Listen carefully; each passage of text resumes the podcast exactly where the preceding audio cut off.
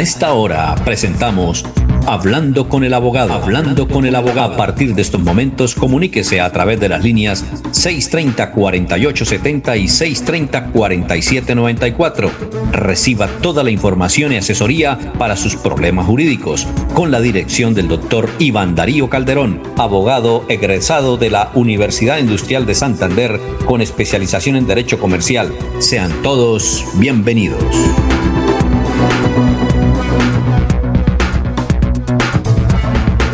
Bueno, bienvenidos. Empieza otra jornada, otra temporada de Hablando con el abogado, con el doctor Iván Calderón. Nos pueden marcar siempre a estos teléfonos 630-4794 y 630-4870. Y a lo largo del programa, al final, pues damos el teléfono del doctor para que se comuniquen directamente con él. Así es que, bienvenido, doctor Iván Calderón, ¿cómo se encuentra? Hola Alfonso, muy buenos días a todos, a todos los oyentes que a esta hora se conectan con nosotros en la señal de Radio Melodía. Es un placer estar nuevamente con ustedes, también con usted Alfonso. Eh, rato sin hablar de temas jurídicos junto a usted y pues para mí es un placer estar aquí nuevamente eh, y más porque era un programa que muchas personas me habían llamado diciéndome que qué había pasado, que qué pasaba doctor si no iba a seguir dando los temas y no, claro que sí, aquí estamos en una nueva temporada con el ánimo de responder sus inquietudes a todos los oyentes. Muy bien. Eh, ¿Y descansó bastante, doctor? Pues, pues sí, se, se, descansó Alfonso con el fin de renovar energías y pues brindar toda esa energía positiva que uno tiene y también el trabajo, con trabajo y con mucho esfuerzo para que este año sea un año excelente. Eh, muy bien, perfecto. Eh, ¿Cuáles son los temas que vamos a tratar en esta temporada, empezando pues con hoy para que los oyentes nos llamen y nos pregunten sobre cualquier eh, actividad. Pues bueno, Alfonso, eh, el día de hoy vamos a hablar acerca de unos detalles eh, puntuales acerca de la ley de insolvencia, porque pues esta norma se ha ido moviendo debido a las circunstancias de la pandemia, entonces vale la pena, digamos, recordar esos asuntos para que todos los oyentes que estén en estos momentos endeudados, tengan una situación económica difícil o que hayan empezado el año con el pie izquierdo, pues piensen en esta opción jurídica como una posibilidad que se les presenta de cara al futuro y también con el fin de que normalicen su situación financiera de entrada, iniciando el año para que no tengan contratiempos en lo que resta del mismo. Entonces, entonces el tema de hoy, ¿cuál sería? El tema de hoy va a ser eh, cuáles son los requisitos para que las personas puedan acogerse a la ley de insolvencia. Ah, bueno, perfecto. Con mucho gusto, lo escuchamos. Bueno, entonces, Alfonso, entendemos que a pesar de que estamos en un año nuevo, eh, las circunstancias económicas eh, no han variado mucho. Digamos que el impulso o el camino de nuestra economía eh, avanza de forma lenta y paulatina, pues debido a todas las circunstancias que se presentaron el año pasado.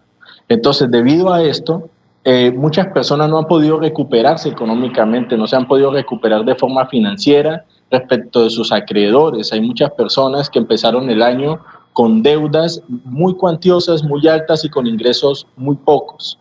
Entonces, para aquellas personas, por ejemplo, que tienen su propio negocio, que tienen una, una pequeña ferretería, que tienen de pronto pertenecen a sectores económicos golpeados en estos momentos, como por ejemplo el sector calzado, donde eh, normalmente pues estas personas estaban acostumbradas a que esta época era una época muy buena debido a que pues se compraban zapatos para colegio, eh, y demás cuestiones y hacían sus proyecciones de esa forma y ahorita pues con la alternancia o con la virtualidad de la mayoría de colegios pues no se van a comprar ningún tipo de calzado. Entonces, este tipo de pequeñas y medianas empresas que tienen estas circunstancias eh, deben estar afrontando un momento de crisis muy importante. No solamente crisis con bancos, sino también crisis con personas naturales, tal vez créditos que hacen con personas naturales, créditos con proveedores e incluso créditos que pueden llegar a afectar directamente a su patrimonio, como por ejemplo atraso en cuotas de créditos hipotecarios y demás cuestiones. Entonces, la idea es invitar a los oyentes, Alfonso, a que no esperen a tener el agua al cuello para buscar una solución, sino que vean en la insolvencia como una posibilidad real de que ellos puedan normalizar su situación financiera, puedan llegar a acuerdos de pago sostenibles en el tiempo y que les permitan salir adelante pues, de su problemática. Ah, bueno, eh, doctor, es que tenemos un oyente eh, que nos quiere hacer una pregunta. Ahí lo escucha el doctor. Bienvenido, muy buenos días. ¿De qué se trata su pregunta? Muy buenos días. Eh, lo que pasa es que tuve, tengo un problema con, con esto, la finca raíz con Fincar, con la empresa. Nosotros tomamos una vivienda en arriendo en pie de cuesta. Durante toda la pandemia siempre se pagó puntual, eh, tuvimos un inconveniente ahorita en el cual no podemos seguir con la vivienda. Eh, faltando prácticamente 70 días informamos de que no podemos seguir. Eh, la empresa llega y nos dicen que la arrendataria nos dice que pues lamentablemente nos tiene que cobrar tres meses y fuera de eso pues terminar de pagar el mes de enero, o sea nos tocó pagar cuatro millones de multa, de multa ¿sí? Eh, una vez conseguimos la, la plata, eh, resulta de que los llamamos, se pintó la casa, la casa nos la entregaron en, muy mal estado, desafiada, las pinturas un poco rayadas, eh, la fachada externa estaba vuelta nada realmente. Una vez nos la entregaron, eh, ¿qué días se fue a hacer la, la, fue una rogadera para que vinieran a recibir la, la vivienda? A última hora nos salen con que nosotros tenemos que asumir una revisión del gas, eh, como sea la conseguimos y viene el muchacho, el asesor de la de la de la, de la arrendataria eh, Confincar y dice que, que no, que no nos recibe la vivienda, que porque hay unos rayoncitos en la pared. Entonces, aló. Sí, lo estamos escuchando. Sí, tranquilo, lo estamos escuchando.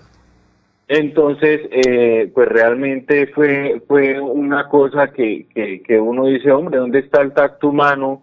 ¿Dónde está de verdad eh, en estas épocas en las que estamos viviendo no hemos aprendido? Como sea, nosotros eh, pagamos los meses que nos correspondían, no nos quedamos eh, atrasados y vienen y nos y nos empiezan a colocar peros y peros y peros y peros y peros y peros y peros. Entonces, no, que tiene que esto pintar eh, casi todas las paredes de la casa. Eh, inclusive nosotros hablábamos con los vecinos, los vecinos nos decían, oiga, es, es injusto porque esta casa realmente estaba abandonada, ¿sí? Nosotros la tomamos, no le dimos importancia a ciertas cosas y resulta que, que hoy en día que la vamos a entregar, pues nosotros salimos culpables de todo eso. Entonces lo que dice la arrendataria es que, pues en pocas palabras, de malas se tiene que entregarnos bien y, y nos demoran y nos demoran. Entonces, ese es el, el caso de nosotros. Doctor, ¿qué, qué, ¿qué se le puede responder a este oyente? Bueno, pues el oyente tiene toda la razón. Eh, desgraciadamente, algunas personas eh, no han, digamos, eh, tenido la, la solidaridad suficiente para para pues que de forma consensuada y a través de acuerdos privados las personas puedan resolver sus inquietudes y sus diferencias. Fíjese bien, Alfonso, en este caso, que estamos frente a una situación que fácilmente pudo haberse arreglado de forma privada, es decir, entre ellos, sin que sea necesario iniciar alguna acción judicial, ni mucho menos, sino que sencillamente uno quiso imponerse por encima del otro. Desgraciadamente acá nuestro oyente pues prácticamente accedió a, todo, a todas las demandas que le presentó la inmobiliaria en este caso. ¿sí? Entonces, ¿qué se puede decir desde el punto de vista jurídico para el oyente? Si usted considera que cumple con todos los requisitos para la entrega y que usted lo que considera realmente es que estas personas están haciendo dilaciones para evitar recibirle y así cobrarle más cánones de arrendamiento, ¿sí? O más cláusulas penales, hay una, hay una forma que establece la ley 820 que es para la entrega eh, eh, de, de, estos inmuebles, ¿sí? Eso es un trámite administrativo que se debe hacer ante la alcaldía del municipio en donde usted está ubicado, ¿sí? En donde pues usted explica las razones de peso por las cuales usted va a entregar y considera que está recibiendo, que está entregando de la mejor forma, sino que ellos se niegan a recibir. De esa forma, pues las autoridades municipales comisionan a los inspectores de policía para que se resuelva esa situación. ¿sí? Más sin embargo, pues si el oyente quiere saber más acerca de este procedimiento administrativo que se hace para la entrega provisional, que así se denomina la entrega provisional del inmueble, en caso de que se niegue el arrendador a recibir, pues con mucho gusto que nos llame después de las 8 y le podremos ayudar con mayor profundidad, pero sí está ese procedimiento administrativo para que él pueda entregar de forma provisional su inmueble. Señor oyente, ¿todavía está en la línea? Sí, señor. Mire, ¿por qué no anota este teléfono? El doctor sale aquí del programa a las 8 y él lo orienta. Él lo orienta por teléfono qué debe hacer y usted lo hace. ¿Le puede anotar el teléfono? Sí, señor.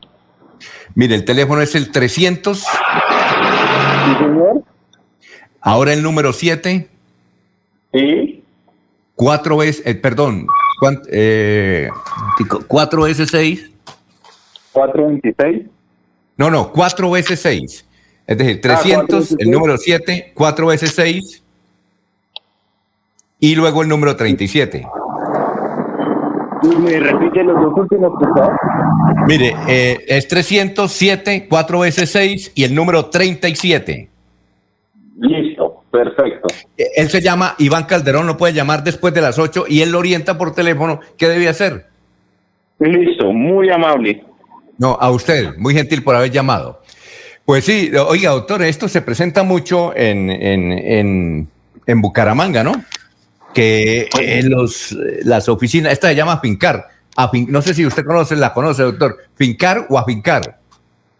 Eh, no, yo creo que se trata de fincar, ¿sí? Mm, De- de fincar, sí. Sí, señor. Sí. Y pues, eh, hombre, sí, Alfonso, hay que recalcarle pues a todas las personas que nos escuchan, porque sé que también nos escuchan no solo arrendatarios, sino arrendadores también, que es importante que lleguen a un punto de equilibrio, un punto de acuerdo, evitar conflictos o litigios futuros desgastantes que realmente se pueden resolver a través de acuerdos de pago, a través de acuerdos de conciliación, ¿sí? Y, y tratar de ser un poco más flexible, obviamente, en la medida de lo posible. Tampoco estamos acá invitando a que las personas no cumplan con las disposiciones contractuales, pero sí que se llegue a un acuerdo, eh, a un punto medio en donde las partes pues puedan eh, tener beneficios. En el caso del arrendador, pues que le, que le entreguen rápidamente para que pueda arrendar y en el caso del arrendatario, pues una flexibilización para el tema del pago eh, de los cánones de pronto adeudados o una flexibilización de la cláusula penal sería muy útil, ¿sí? Doctor Iván, en estos casos, por ejemplo, cuando el señor va a entregar la casa, no se la reciben. Además, él pagó ya la, ya la multa. Él dijo que ya pagó la multa. No le reciben la, no le reciben la casa eh, porque X o Y motivo. Él va a la alcaldía a qué, a una inspección de policía o a dónde. Bueno, entonces, a ver, la entrega provisional del inmueble de la que estoy comentando, pues está contemplada en el artículo 24 de la ley 820, ¿sí?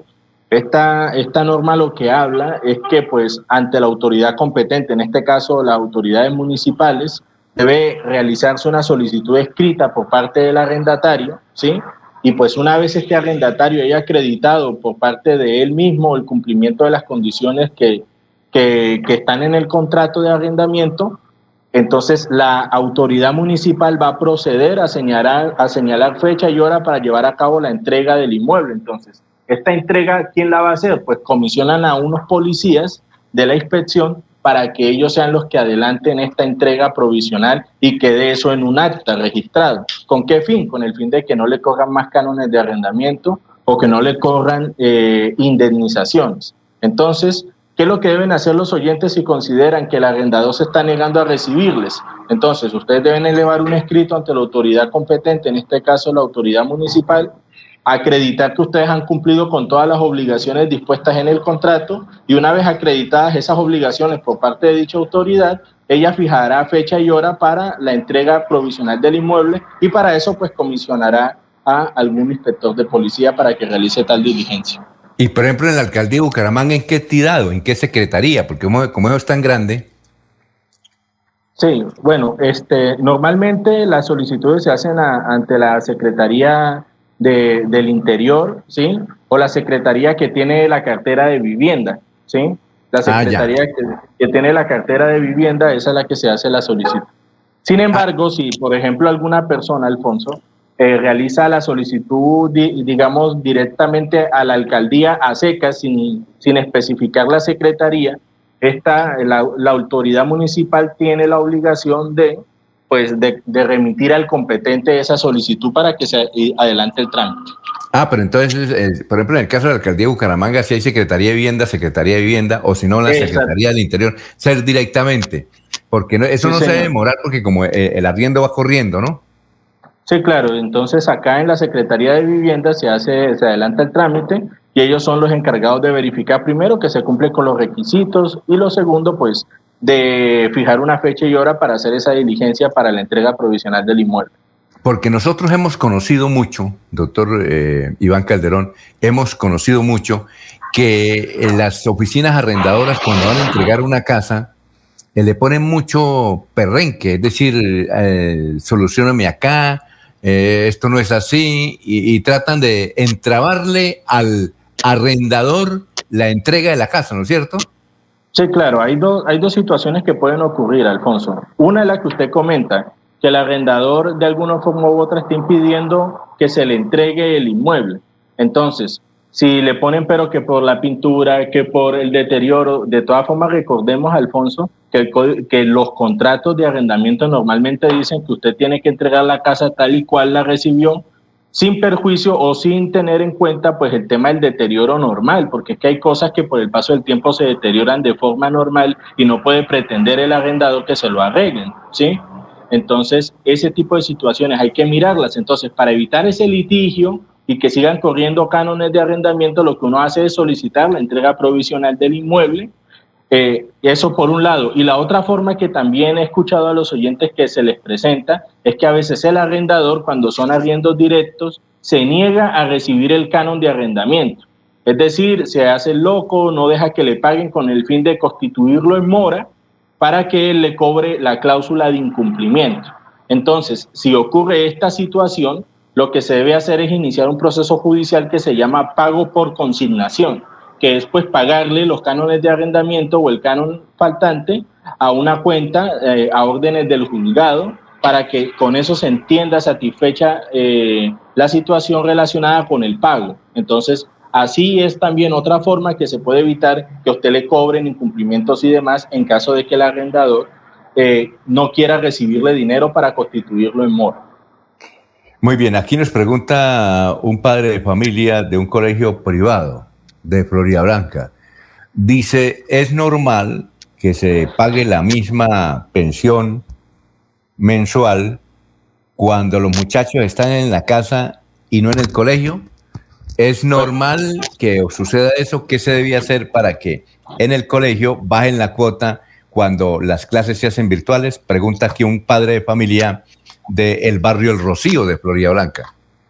Bueno, Alfonso, acá pues eh, estamos hablando de un principio eh, que es fundamental en el derecho privado, que es la autonomía de la voluntad de las partes. ¿sí? En este caso, el colegio privado pues fija un valor eh, de pensión por, por, por tener al niño pues estudiando, indistintamente si hay alternancia o no. Entonces, digamos que esas cuestiones respecto de los reajustes de las pensiones de los colegios privados es una cuestión que de forma personal deben resolver tal vez la asociación de padres de familia directamente con el colegio para que lleguen a un acuerdo respecto del valor de la pensión, porque pues si bien es cierto, no es lo mismo estar estudiando presencialmente que virtualmente, también lo es que pues le corresponde a las partes fijar esos, esos incrementos. Y si pues por ejemplo el colegio no quiere bajar la pensión, sino que por el contrario la subió, pues eso ya es un tema de carácter privado en donde el padre tendrá que decidir si sigue dejando a su hijo en ese colegio o si lo, o si lo pasa a otra institución educativa. Entonces, volvemos a lo mismo. En este tipo de situaciones es importante que, en este caso, la Asociación de Padres de Familia hable directamente con el colegio y lleguen a un acuerdo respecto del reajuste de la pensión.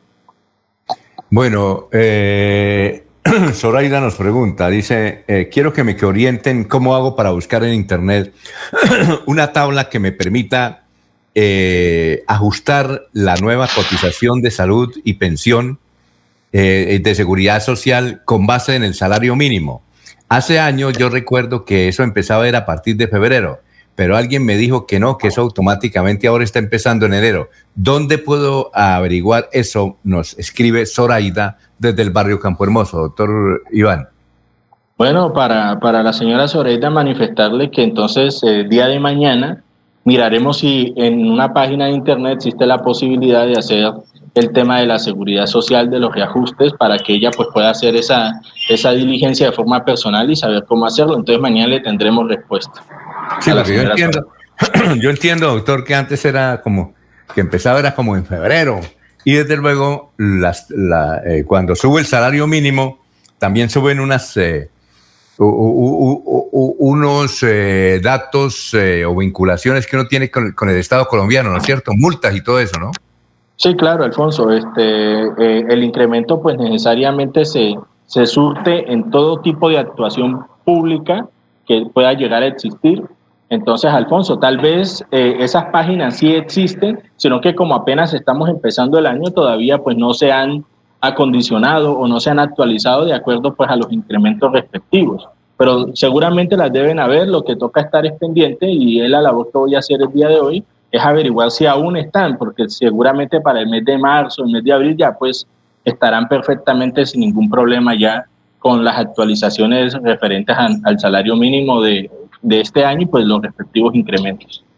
Bueno, mm, vivo en la, en la vereda del retiro, nos dice este oyente eh, de Bucaramanga, nos quiere, nos quiere indicar, nos quieren indicar cuándo empiezan a trabajar en los juzgados para bajar. Ah, pero eh, cuando usted sabe, doctor, si ya empezaron a trabajar en los, en los juzgados.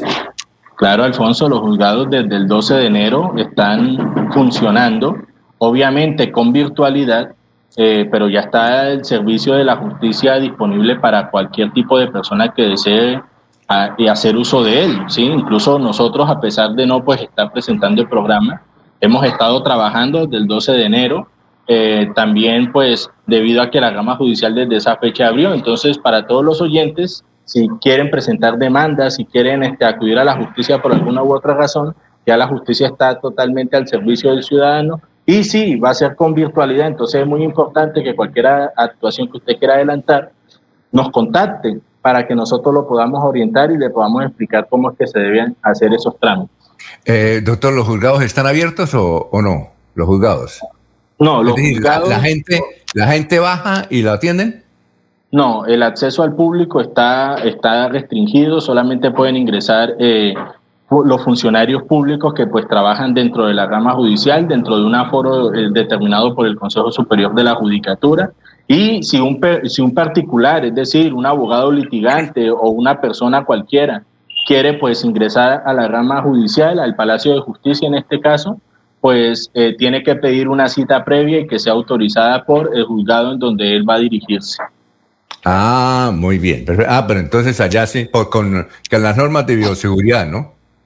Eh, claro, claro. Eh, debido pues a que esta situación de, de la pandemia y del COVID, pues todavía no tiene como un resultado concreto, pues se mantienen las restricciones de acceso al público por parte eh, de las personas que, eh, que necesiten por la rama judicial. Entonces la presencialidad está 100% restringida y pues todo es por, por lo virtual que es lo que se está manejando hoy en día. Sí, nos pregunta aquí, dice, soy amigo de Wilson Gamboa, tengo una pequeña fábrica del calzado, me quieren orientar los intereses a cesantías, ¿hasta qué plazo hay para pagarlos? Bueno, el plazo que hay para pagarlos es hasta, hasta, la, hasta creo que la primera semana de febrero, ¿sí? Hasta la primera semana de febrero, máximo creo, si no estoy mal, es hasta el 12 de febrero para que las personas cancelen sus cesantías, en este caso el empleador cancele las cesantías de sus empleados, para que no incurren mora. Por eso, porque haya, y ahora con motivo de la pandemia no, no hay ninguna flexibilidad, ¿no? Tiene que pagarlo. No, señor.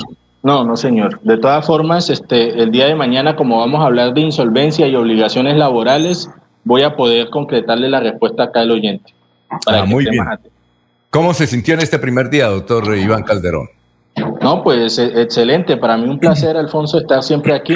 Espero que los oyentes este, vuelvan a conectarse con nosotros, empiecen a llamarnos, empiecen a hacernos preguntas y pues no olviden que estamos aquí para ayudarlos, para colaborarles en lo más, en lo que más podamos y pues que Dios los bendiga, que tengan un excelente día y usted también, Alfonso, un placer volverlo a escuchar. Perfecto.